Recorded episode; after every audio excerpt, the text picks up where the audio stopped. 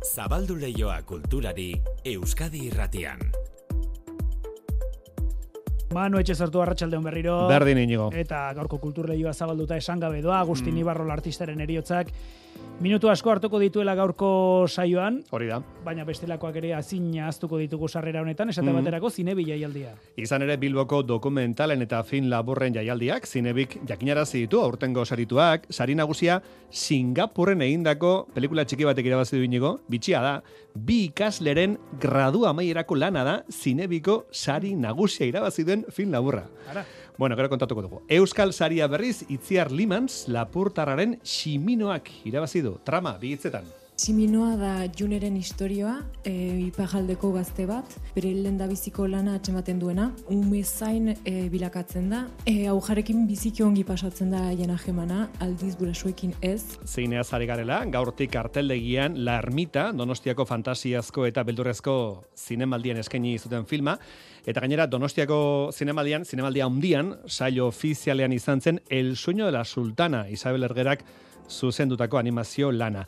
Musika agenda oso betea dator asteburuan, baina begirati egun normalean urrun xamar geratzen zaigun operari, Olbe operaren lagunen Bilboko elkartearen denboraldiak bigarren eskaintza du bihartik aurrera, Donitzetiren Lelisir de Amore eskainiko dute Euskalduna jauregian. Adina, protagonistaren larruan sartuta, Elena Sancho Perez, soprano donostiarra. Elenak esan digu operari beldurra galdu behar diogula eta opera hau, egunotan Bilbon eskainiko dutena, oso aproposa dela lehendabiziko kontaktua izateko. Komedia, Komedia. komedia, zoragarria da, Mhm. super divertigarria, oso errex ulertzen da, bueno, edo zeinek ulertu dezake, umeak ere bai, osa familia guztearentzat da. Beraz, oso egokia izango da operara sekula joan esterarentzat, lehendabiziko Bai. egunerako, ez da? Bai, bai, oso Mhm. historio gozoa da, eta, bueno, Nemorino gadinaz maite minduta dago, eta behin eta berri saiatzen da bere bihotza konkistatzen.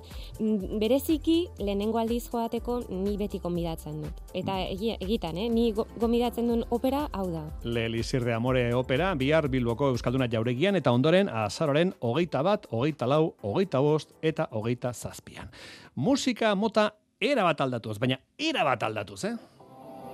Living Puff on the beat.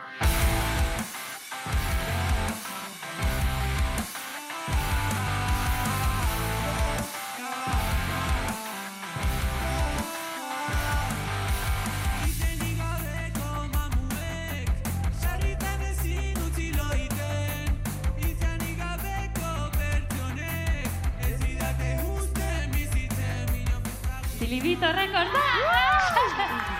Silibito Records! 2023ko gaztea maketa lehiaketako irabazleak dira, gure epaimaiak aukeratuta, lehenak eh, taulara igotzen, eta azkenak geisten sariarekin gainera, haupa zuek. Zilibito Records taldeak irabazi du 2023ko gaztea maketa lehiaketa. Euren kantuetan erabiltzen duten hiperpop, postpunk eta batxata nasketak epaimeiaren gustoko izan dira. Irabazleak zirela jakin eta berala, emozionatuta hitz egin zuten, ekain teletxea taldeko kidetako bada. Asko. Adrenalinakin da bainena batatzen nahi bintzat itxik zatia.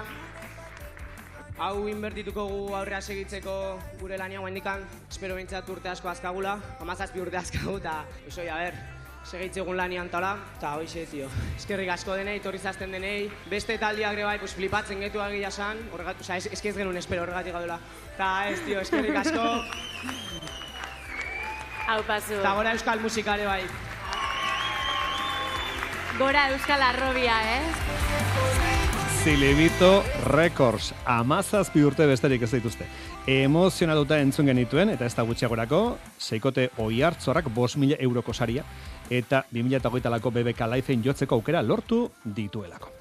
Euskal komiki gintza asko indartu da azken urteotan, eta horren erakusleio izango da gaur eta bihar Hernanin egingo duten komiki azoka. Hernani komik, Dani Fano, Xabiroi.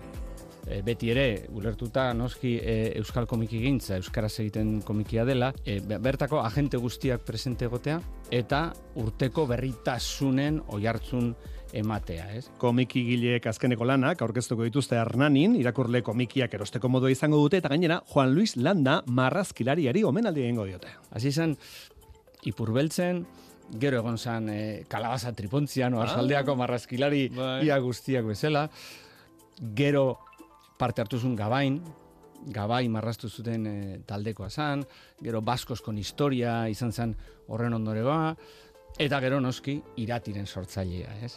Juan Luis Landaren marrazki originalen erakusketa Hernaniko Biteri Eskolan jarri dute eta komiki azoka herribereko atsegindegi plazan izango da. Gure plaza berriz, kulturaren plaza orain zabaldu eta zabalik egongo da irurak arte.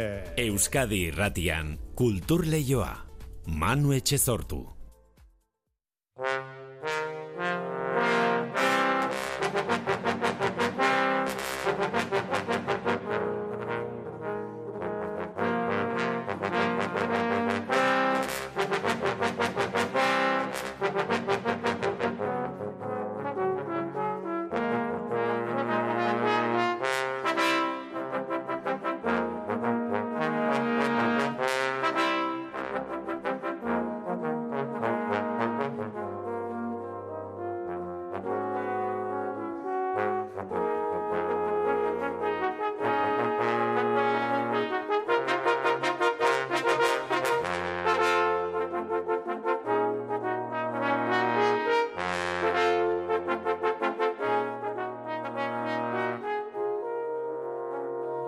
Larun bat goizerako plan ezin hobea, Donostian Euskadiko Orkestrak duen egoitzara arrimatzea, matine deitutako kontzertuetara joatea. Larun bat honetan, bihar Miramon Brass taldeak joko du. Beste beste, eneko azparrenen doinu bat joko dute, kolore zortzikoa izenekoa. Errezitalaren izenburua metalezko koloreak da, eta eneko azparren kompositorearen musikaz gain, Koplan, Parker, Gershwin eta Hazelen piezak joko dituzte. Ze berezitasun dute Brass izendapena duten taldeek, eneko azparrenek berak, azalpena. Brass, azken, ba, ingeleraz, ba, metal musika tresna eh, esan nahi du, bai, orduan, ba, brass abizena duten da talde guztiek, ba, ba, hori da daukaten ezaugarria, ez, ba, metal musika e, tresneso e, osatuta daudela, bai. Ze instrumento dira? Ba, alde batik trompetak, e, trompak, tromboiak eta tuba. E, zenbaitetan izan daiteke ere bombardinoak, ala e, beste musika batzuk, baina e, kasu honetan, ba, horiek izango dira entzun aldi izango ditugun musika tresna. Jone Ibarretxe, Jone, kaixo. Kaixo. Nerea Arrieta, Nerea, zer moduz? Aupa, ondo, eskerrik asko. Nerea, Jone, zuek ere musikariak zarete, eh? Bai. Baina Bai. beste erabateko musika egiten duzu, ezta? Mhm, bai. Hori Bai. Hala ere, e, brass izendapena duten taldeak epatu ditugu, eta esan dugu metal instrumentuak direla, Mhm. zuenean badago metala. Bai, hola. Bueno, berez metala ez dago, eh? Badaude Ah, haizeak, baina ai- egurra, egurra... Ah, egurra alda? Karo, saxofoia, bai. Barkatu nire zakintasuna, saxofoiak dira. Bai, bai, bai. Ah, bale, nengoen seguro. Baina, bi saxofoi daude. Bai, hori da. Bi Bai, saxofoi. altua eta tenorra, bai. Eh, Ba, kuriosoa da, e, talde batean bi saxofoi izatea. Bi saxofoi, teklatua, bateria eta Eh, basua, Eta basua. Eta hiru ahots. eta hiru ahots. Bai. Vale. Eta zuek zarete vulkanizadas taldekoak. Bai, hori da, bai. Vulkanizadas. Mhm. Bueno, eta ari zarete zuen lehendabiziko disko izango dena grabatzen, ezta? Mhm. bai, ari gara orain justo ba, grabaketa bukatzear, Mhm. eta ba, prozesu horretan. Hori da. Ba, diskak prestatu, ba, singela, videoklipa, gauza hauekin gabiz orain, bai. Vale, vale, eta egin diguzue bisitatxo bat, pixka bat vulkanizadasen historia kontatzeko, eta ze amets, eta ze proiektu dituzuen kontatzeko. Bai. Vale, vale. Aizue, gurea da kultura albistegi bat, kultur Mhm. lehioa izena du, eta Mhm. kulturarekin zer ikusi hauten albisteak eh, ematen ditugu. Jarraitzen duzu kultura? Bai. Pixka bat bai, ez? Saiatzen gara bai. Batez ere musika edo beste disiplinak ere bai? Bueno, danetarik. Bai, batez ere musika, ba, antzerkia, e, bai, Ah, e, ba. sinema, oiek, Jo, ba, batez gure, ez? gure gaurko menuan denetari dago. Antzerki pixka bat, zine pixka bat, Mhm. eta arteare bai. E. Albiste entzuna izango duzu, Agustini Barrola, artista Mhm. ezaguna hildela, e, inoiz egon zarete, omako basoan? Bai. bai, bai, bai, bai, bai, bai, txikitan. Hori da, bai, orain badakizue erreplika egin diotela. Bai. bai, bai. Ze basoa gaixo zegoen eta pinuak gaixo zeudenez ba replika egin dute. Bueno, Mhm, hasi bai. zen eguneko kulturalbisteekin eta asteko esan bezala Agustin Ibarrola.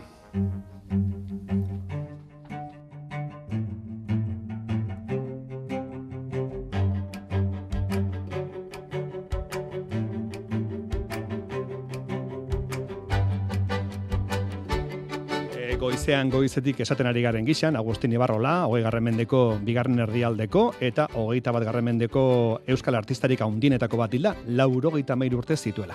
Adinagatik eta osasuna medio, agerraldi publikoetatik urrunduta egonda, azken aldian bere inguruko aurkezpenak izan badira ere. Adibidez, duela hiru hiru aste, omako basoa berriz ireki zuten, eta bestetik, Durangoko museoak artista bizkaitarrari buruz erakusketa antolatu du, eta gaur egitekoa zuten inaugurazioa bertan bera geratu da, baina erakusketa zabalduko dute bihar goizean. Kontua kontu, aditu guztiak bat datoz, Euskal Artearen hogei mendeko Olimpoan bizirik geratzen zen azken ordezkaria joan zaigula esatean. Berri emaile Joarramo Martearena. Jorge Oteiza, Eduardo Txillida eta beste artista talde txikiak osatzen zuen Euskal Artearen Olimpoaren kide zen Agustin Ibarrola bizirik geratzen zen bakarra. Bere ibilbide artistikoa berrogei tamargarren e, amarkadasi baino pixka bat lehenxiago hasi zuen eta iaia hil arte luzatu da bere ibilbide hori. Euskal Herriko eta Estaduko abanguardiako ezinbesteko ordezkaria, Estudio 57 eta Euskal Herrian gaur hemen orain eta danok taldetako kidea.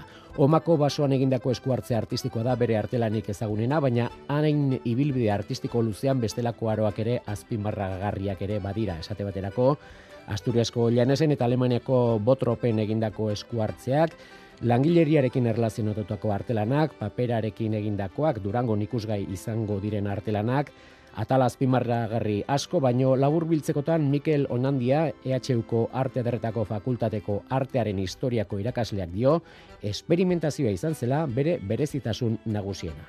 Abanguardiako artista onon guztiek bezala oso esperimentatzaile izan zen. Azkenengo lanetan, ja inkluso eskulturetan, trenbidetako eur zati handiekin, e, omako basoa naturarekin simbiosi betean, aurretik ba, geometrizazio hori aplikatuz pintura politiko bati, bai estampa popularren, eta inkluso atzera bagoaz, ekipo 57 delako hori, gazte-gazte garaian osatutakoa oso esperimentala, oso aurreratua eta abanguardiakoa zen. Abstrakzio puroa, eta gainera nolabait ere abanguardien utopia horrekin, ez da? Artea, diseinua, arkitekturaren inguruko nolabaiteko ustartze bat egin naia. Eta zentzu horretan oso esperimentala izan da, Ibarrola. Kultur agintariak ere triste galerarekin, bingen Zupiria Kultura Sailburuak nabarmendu du jendeak Ibarrola gogoratuko duela gure museoetan eta kaletan dauden artelanei esker. Belaunaldi baten eta garai baten azken ordezkarietako bat da. Bera hilda, baino bere izaerak jarraituko du gurekin bere obren bitartez. Gure museo nagusietako kolekzio publikoetan bere obraren ordezkaritza on dago eta gero ba, bere obra publiko handi bat ere badago ikusgai dagoena herritarrentzat. Batetik aipatuko nuke omako basoa eta bestetik han eta hemen sakabanatuta utzi dizkigun hainbat obra publiko. Horren adibidea Bilboko Arte Ederren Museoan dugu irurogeita bat artelan dituzte bertan eta gaur bertan bat jarri dute areto batean artista haundia gogoratzeko. Guillermo Zuaz Nabar, musearen diseinu eta arkitektura konserbatzailea.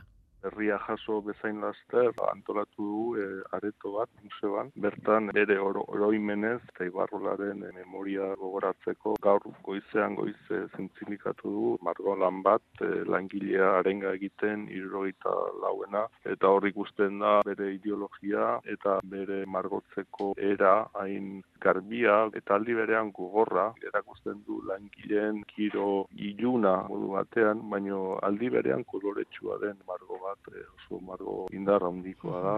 Agustin Ibarrola larogeita mairu urterekin hilda eta iaia azken unerarte sortzen aritu da. Horren adibidea Durangoko museoaren erakusketan dugu. Frotas teknikarekin argizarizko grabatuak iaz egindako artelanak datozen hilabetetan ikusga izango dira. Bai, da esan dugu, e, erakusketa honen inaugurazioa, ba, gauden egoeran egonik e, bertan bera utzi dutela, baina erakusketa zabalik izango da, publikoarentzat bihar goizeko amaiketatik aurrera.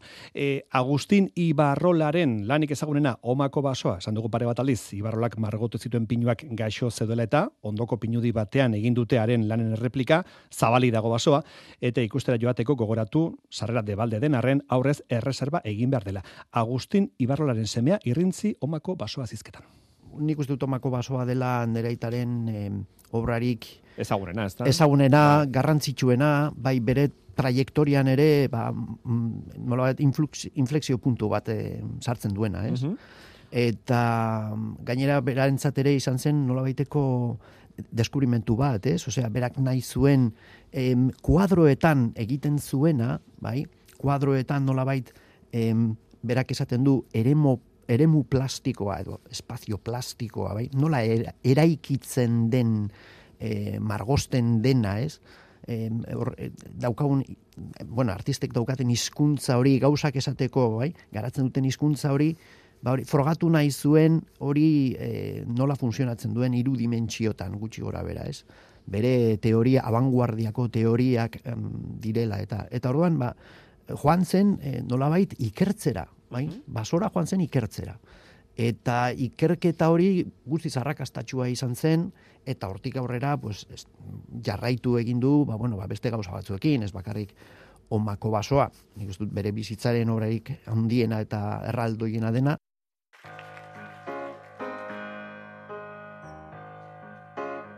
Arratsaldeko irurak arte, kultur leioa Euskadi irratian. Te quiero cantar, te quiero decir, recuerda que estoy siempre para ti. Cuenta conmigo siempre que pueda servir. Llámame hermana, me aquí. Si algún día te caes, apóyate en mí. Igual que ayer yo lo hice en ti. Si estás perdida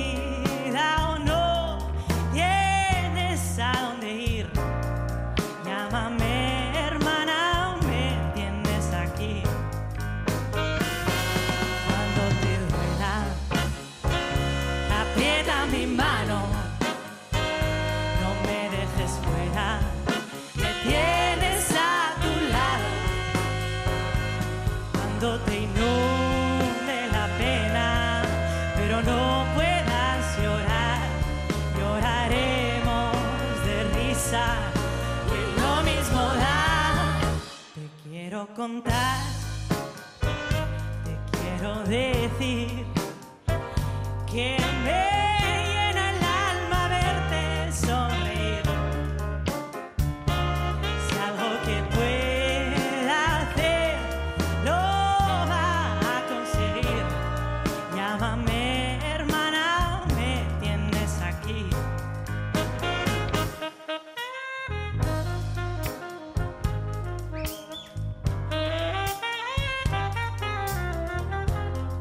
Bueno, hoxe da hermanas, vulkanizadas taldearen, ze esango dugu, aurkezpen kanta, jonetan ere, zuen aurkezpen kanta izan liteke edo? Bai, esan daiteke, bai, Bai, da, ez? grabatuta daukagun gauza bakarra momentuz, orduan Mm. bai. Zuzenean grabatu genuen Bilbo Rocken gure lehenengo kontzertuan, Bai. martxoan izan zenean, bai. ez? Bai, Mhm. eta hori da dagoen bakarra eta orain prozesuan gaude e, ba, hori diska grabatzen. Bai, ari zarete deustuko El Tigre estudioan, Mhm. Xaber Egia ekoizlearekin. Bai. Zer moduz? Grabazioa, ongi? Bai, oso ondo, bai. Oso, oso ondo. Gaude hor bukatzen, Sabirekin gainera ba oso ondo, oso gustora eta ba gogoz ja, bueno, momentuz geratzen zaigu denbora, eh? baina ba gogoz ja publikatzeko eta Bai. bai. Eta diskoa izango da pixka blues, soul estilokoa izango da edo? Bai, hortik dabil, bai, egiten Bai. duguna hortik egoten da. Igual badaude beste gauza batzuk ez dakit, e, beste influentzia batzuekin, baina bai, berez blues, soul, hor dabil. Bai. Mm. Zergatik estilo hori? Estilo hori maite duzuelako? Bai. Zergatik, bai? Bai, ba, horregatik, bai. Bai. Eh, Nondik, ater- ateratzen zaiguna, ba, Hori ez? bai. Ze artista entzun izan dituzu, eh? Ola klasikoak eta edo? Ba, klasikoak, gaur egun be bai, ba, klasikoak, ba, Aretha Franklin, Ei, Otis Redding, oh. Sharon Jones, ba, ba, olakoak, asko gustatzen zaizkigu, baina gaur egungoak, ba, be bai, Wolfpack, eh, Brittany Howard, Alabama Shakes, hemengo batzuk be bai, ba, Arima Soul, Afrika Mhm. Biban, ba, bai, No and the Hell Drinkers, ba, olako Ah, banda. oie donostirra dira, ez? Bai, bai, bai. Mhm. Boskide, bostak neskak. Bai. Bai. Horrek ematen dio berezitasuna taldeari edo ez da rigorrean? Bueno, ez derrigorrean, Ez- ez dakit. Hori, hau esango? musikariak gara eta listo. Bai, hori da. Baina Bai. hermanas honetan badago nolabaiteko keinua emakumeei, edo, ez? Bai, badago keinu hori, bai, ba, baina berez idatzi genuen ba, Adiskide- bai, adiskide- gure inguruagatik. Bai. Ba, ez da, bai, adizkidei, ba, urbileko jendeari, ba, hori, hor dagoen jendeari, baina, bueno, Mhm. bai, bereziki, ba, bada emakumeekin, baina, bueno, bai, izan Bai. liteke. Gizonekin ere. Beste batean. E, vulkanizadas taldearen e, izena, eta badaukazu Mhm. historia bat atzean, ez? Zergatik Bai. zarete vulkanizadas? Ba, bueno, e, ensaiatzen dugu produktos vulkanizados e, fabrika batean, dala Virginia bateria jolearen e, bere aitaren, bueno, fabrika, eta eta horregatik e, ba, izen hori jarri genuen. Mm, bai, vulkanizadas, bai, bai. Mhm. Ongi, ongi. Zesan behar nahi zuen, e, zuen ametsa, naia, zelitzateke musikatik bizitzea, edo hori ezinezkoa da. Bueno, ez daki, ez da ezinezkoa, baina ez gaude helburu horrekin, bez? Mm. Ba, helburua izango litzateke gehiago, ba, ba, kontzertuak eman alizatea, ba, ba, honetan nibiltzea, jarraitzea hori, kontzertuak ematen, diskak egiten, abestiak sortzen, eta disfrutatzen honekin, eta... Bai. Hombre, alko bagenu honetaz bizi, pues, Claro, hobe. zergatik ez, ezta? Hori da, bai. Hori da, baina, baina bi- bien bitartean- panorama ez dela... Ez da erreza. Erreza ez. igual zailago hain musika espezializatu eginda, edo, edo ez? Ba, ez dakit, agian bai, ez dakit. bai. Ez dugu gehiegi pentsatu horretan bez, osea Ja, ja. bai. Bueno, ze denbora berekin zabiltzate, noizko, diskoa, prest eta ia entzuteko moduan? Ba, espero dugu datorren urteko hasieran pres egotea ja, Mm. publikatzea, eta ba, hori bitartean e, ideia da e, abendu aldera bideoklip bat e, ateratzea, ba, Bai. lehenengo singelarekin, eta hori ja aurrerago adiska. Vale, aizu ba, Bai. eskarrik asko gure gan etortzegatik, gaurko izan daren da biziko urbilketa, Mhm. Bai. e, zuen diskoaren zaigiratuko gara, lasaiago eta patxagaiagorekin e, vulkanizadazen musika entzuteko. Primeran, Eskerrik eskerrik asko. asko. Jonei Barretxetan nerea arrieta eskarrik asko beste bat arte. Mila esker. Aio, bikote, aio.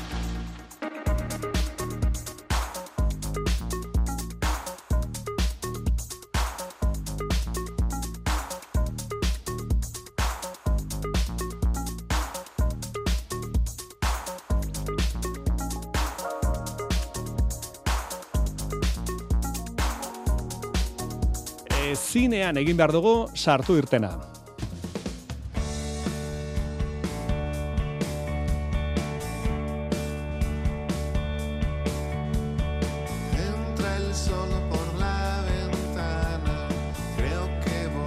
Bilboko Guggenheinen, Arriagan eta batez ere Azkuna Zentroko kolen zinemetan intensitatez besteriko beteriko astea izan da. Zinebi Bilboko zine labur eta dokumentalaren jaialdiak amarnaka proposamen plazaratu dituelako, munduko amaika txokotatik iritsitakoak. Iker Zabala, Iker, Arratsaldeon. Kaixo, arratsaldeon. Nola joan daztea, Iker? Bueno, ba, arratsaldeon bai, eta esan duzun bezala, ba, intentsitate asko izan dugu aste hontan. Badakizu zinebiren proposamenak ez direla zine erraz, zine askar horren katalogazioan Ez sartzen. dira pelikula palomiteroak. Ez, ez, inola ere, inola ere. Badago baten bat, eh, palomitak badara matzana, baina... bueno, pelikula dokumental komplexuak dira askotan, hausnarketa oso landuak izaten dituzte, korronte esperimental handiko proposamen ugari ere, ba, ikusi ditugu, baina oro har esango nuke, maila honeko filmak izan direla, edo haietako batzuk behintzat ala suertatu direla. Beraz, azken txampan gaude, itxera gala baino ez da geratzen, antolakuntzak jada balantze garaia hasiko zuen, ezta? Bai, bai, ala da, mintzatu gara Vanessa Fernandez, zineriko zuzendariarekin, oso gustora azaldu da. eremu ertxiki sinematografikoari dagokionean aurtengo ustarekin eta honi lotuta baita ere kritikaren eta publikoaren erantzunarekin ere gustora saldu da. Eta orokorrean ba oso oso posik publikoak nire ustez erantzun du. Eskaini dugun programazio oso zabala izan da, betiko lez nazioarte mailan egiten diren proposamenik interesgarriena guretzat ekartzen ditugu bilbora, baina badakizu beti euskal zinemak duen lekua eta garrantzia gure jaialdian. Kanpotik profesional asko etorri dira, eta orain geratu geratzen da amaierako ekitaldia, eta bihar Jota de los Planetas, ukiko dugula hemen, Iban Zuletari engo dion omenaldia. Bueno, eta palmaresari buruz esango dugu Iker, ikusi dugu pelikula asko izan direla, ba, zine jaialdietan gertatzen den bezala. E, sari nagusia, nork irabazi du? Ba, urrutira joango gara, Singapurrera, Beyond the Other Shore, pelikula da, albur metraia da, ea ondo esaten dudan, Pek Jia Haok eta Ang Jia Jun dira bere zuzendariak. Osongi. Eta, bai, bueno, haiekin egin dugu, haiek egon dira arriagan, e, gaur, e, palmaresaren e, irakurketa hortan, iaia xok egoeran zuten, kasik ezin sinistuta, hau delako bere gradu bukaerako proiektua. Da, laburmetrai izugarri ederra, gizon, be, gizon baten bidaia espirituala ardatz duena, eriotza bat ikusi ondoren, tartekatuko dira sua, ura, elementuekin jolas simboliko boteretsu egingo du, eta ipaimaia liuratu duela dierazi dugu, bere parte izan den Estibaliz Urresolak. Forma aldetik oso heldua dela, eta gainera lantzen dute gai bat oso, bueno, ba, sakona dena eta da dolua. Aldi berean nik uste dut Singapurretik datozenez eta akaso igual euren kulturatik horrelako esperientziak nola abordatzen dituzten. Maten digu distantzia bat, begirunez beteriko begirada bat da eta poesiaz e, beterikoa. Eta esan du honetan Euskal Laburrak ere oso ugariak izan direla, esan zen digun aurtengo guzta oso ona iruditu zitzaizula, e, ze gailendu da azkenik Euskal Zinemaren sarian? Bai, iparraldera joango da sari hau, itziar liman zen siminoa izan da garaia, proposamen naturalista, romerren udako ipuin bat balitz bezala, argi eta kolorez betea, neska gazte, zuberotar bat, aur zaintzan hasiko da, familia aberats baten oporetxean, nortasun pertsonalaren ereikitzearen inguruko pelikula da, arrakala ugari astertuko dituena. Hizkuntzak nola, nola plazaratzen diren modu narratibo batean, ez? Bilakatzen da konflikto narratiboa ere, hizkuntzen kontua. Sotiltasun handiarekin eta xumetasun handiarekin bai uste dut eh, kontatzen dituela gatazka asko, bizi mo- momentu batean non gaztetasuna eta heldutasunaren arteko momentu horretan gauza asko determinatzen diren, ez? Eta luzeetan, zine first film sailean, lehen lanak daude, elkarren kontra leian, sari nagusia, Ukrainako gerraren hausnarketa batek irabazi du ez da, Iker? Bai, the rear view da dokumentalaren izenburua, Masiek jamelak zuzendua da, zuzendaria bera da filmaren ardatz narratiboa, furgoneta batetan Ukrainiako sonalde gatazkatsuetatik aterako ditu zibilak Poloniako mugar arte, bidaia ugari dira beraz kontatzen direnak, gerra bera baino gerraren ondorioak behatuko dituena inolako sentsazionalismorik gabe. Bada gerra kronika bat, bada gordina, baina bestalde baduko bere alde humanista. Gerra modu objektibo batean kontatu barik egiten duena da e, Poloniako volun- voluntario batean zentratu eta bere ardura da bere furgonetarekin bidai horren pasadizua nolabait kontatu, baina nire ustez bizkat dramatik irtetzen da. Eta Euskal Ordezkari bat bazen, luzen metraien saio ofizialean Iker, eta ez da esku txik joango, ez da? Ez, sinol ere, sari izugarri polita eskuratu du gainera, Tamara García Iglesias lasartearraren Sarata pelikulak, epaimai gaztearena, ez da gainera proposamen erraza, García Iglesiasek eratu duen hau, esperimentazio asko dago, bilagun eta bikote baten harremana da, zuri beltzean kontatua, bueno, Vanessa Fernandezek garaipen hau albiste posgarria dela ustetu. Bai, ze normalean Euskal Ekoizpenak ez daude zinei film nazioarteko lehiaketan, zegarro Mm. mm. berarekin hitz egin dut, bere pelikula jende gazteari ba, gustoko izatea, ba, berarentzat oso posik eta zinebirentzat ere. Ni pentsatzen dut Tamara Garzia Euskal Zineman aintzat hartu beharreko zuzendaria dela. Bueno, hori beraz eh, Iker Zinebiko palmaresak eman duena. E, bi apunte azkar, karteldegi normalean ikusgai dituzue La Ermita, Carlota Peredaren, Carlota Peredaren bigarren lana, eta El sueño de la sultana, zinemaldian harrera ona iz- izan zuen Isabel Ergeraren pelikula. Hemen utzi behar dugu Iker, asteburuna pasa. Asteburu bai. Joseina, bagoaz, bagoaz, eta bazatoz, eta bazatoz. Bai, bai, bai.